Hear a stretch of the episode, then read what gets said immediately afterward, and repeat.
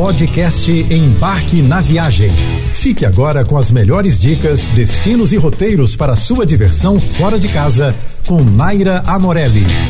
O Brasil é um país com uma riqueza natural incomparável, isso a gente sabe bem. De florestas tropicais a desertos, de cachoeiras e praias, o país oferece uma diversidade de paisagens e experiências que podem deixar qualquer visitante de queixo cair. Se você está procurando uma viagem inesquecível em meio à natureza, não deixe de incluir alguns dos destinos de hoje no seu roteiro. Bom, imagine-se navegando por um rio de águas escuras com a vegetação exuberante ao redor. De repente, você vê algo se movendo na margem. É uma onça pintada. Pois é, o Pantanal é o maior bioma do Brasil e abriga uma biodiversidade única. É o lar de uma grande variedade de animais, incluindo onças pintadas, jacarés, capivaras, tucanos e até sucuris. Inspirados nas experiências bem-sucedidas da África, passeios no Pantanal proporcionam a emoção de ver ao vivo alguns dos animais mais icônicos da fauna brasileira. A onça pintada talvez seja o mais famoso e esperado entre todos eles. Mas uma viagem ao imenso Pantanal tem muito a oferecer quando o assunto é a contemplação da natureza. No ano passado, a revista Time listou o lugar como um dos melhores destinos do mundo para visitar em 2023, além de ter se consagrado também por implementar safaris fotográficos com a mesma excelência que a gente encontra na África. Entre as saídas de safari, outra grande experiência do Pantanal é mergulhar na cultura rural fascinante e na natureza pantaneira cavalgar pelas estradas da fazenda ou remar nos alagados de águas escuras, se encantar com o brilho dos olhos dos jacarés nas focagens noturnas ou com a amplitude das asas dos tuiuius em voo, provar o churrasco pantaneiro e curtir o som das modas de viola locais são presentes inesquecíveis. E depois de se deslumbrar com o céu super estrelado, dormir cedo para estar com energia de sobra na manhã seguinte para curtir tudo de novo. A melhor época para visitar o Pantanal é durante a seca, de julho a outubro. É justamente quando a água do rio baixa e fica mais fácil ver os animais.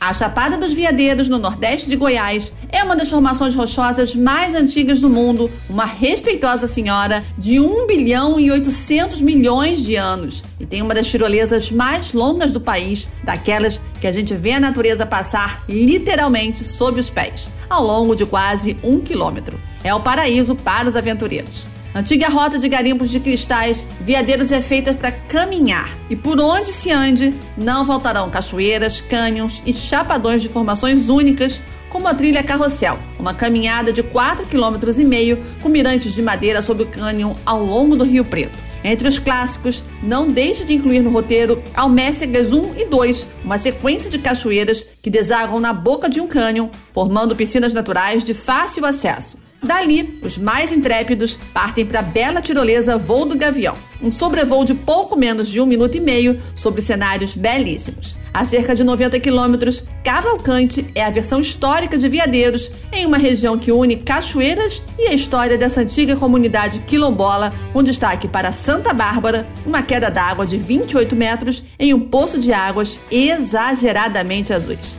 A melhor época para visitar é entre abril e setembro. Os lençóis maranhenses são dos lugares mais únicos no Brasil e todo mundo quer passar por lá. Com suas dunas de areias brancas e lagoas azuis, a região é um verdadeiro paraíso. Dá até vontade de parar na primeira piscina que surge, como uma miragem às margens do rio Preguiças, e passar o resto da viagem ali, jogado por ali mesmo. Mas no maior campo de dunas do país, onde o Brasil assume sua versão 4x4, a experiência vai além de banhos preguiçosos, em águas cristalinas de lagoas interdunares. Formação única no mundo e com 90 mil hectares de dunas e piscinas naturais, o Parque Nacional dos Lençóis Maranhenses é conhecido por seus circuitos turísticos, pelo que há de mais famoso por ali: águas cristalinas rodeadas por areias claras e finas. As comunidades tradicionais que historicamente habitam esse território muito antes da criação do parque costumam recepcionar os visitantes com uma gastronomia cheia de personalidade após os passeios pelos campos, dunas e lagoas. As portas de entrada do parque são as cidades de Barreirinhas, Atins e Santo Amaro. Das três, Santo Amaro é a mais próxima e por onde se chega com mais facilidade às dunas mais altas e às lagoas menos movimentadas da região, como a do Murici, de Betânia e Gaivota. Entre as principais experiências que podem ser vividas por lá, os passeios de 4x4, os piqueniques às margens das lagoas azuis e os passeios a cavalo estão entre os mais legais. Se você gosta de aventura, a região também é excelente para a prática de esportes como kitesurf e windsurf. A melhor época para passear pela região é entre maio e outubro. E o majestoso conjunto de cataratas, que conta com mais de 200 quedas d'água, é uma das maiores belezas naturais de nosso país e tem atraído cada vez mais visitantes de diferentes partes do mundo. Para acessar o parque, você pode optar tanto pelo lado brasileiro, entrando pela cidade de Foz do Iguaçu, quanto pelo lado argentino, pela cidade de Puerto Iguaçu. Ambos os lados vão te apresentar uma visão deslumbrante. O lado brasileiro coloca os visitantes frente a frente com as quedas d'água com uma visão panorâmica e a possibilidade de contemplar a magnitude e o volume de água que as cachoeiras derramam a cada segundo. Já o lado argentino vai te colocar logo acima de uma das mais altas quedas, trazendo uma visão lindíssima e diferente de qualquer outra experiência de cachoeira que você já tenha visto. A melhor época para aproveitar as cataratas do Iguaçu é entre abril e maio.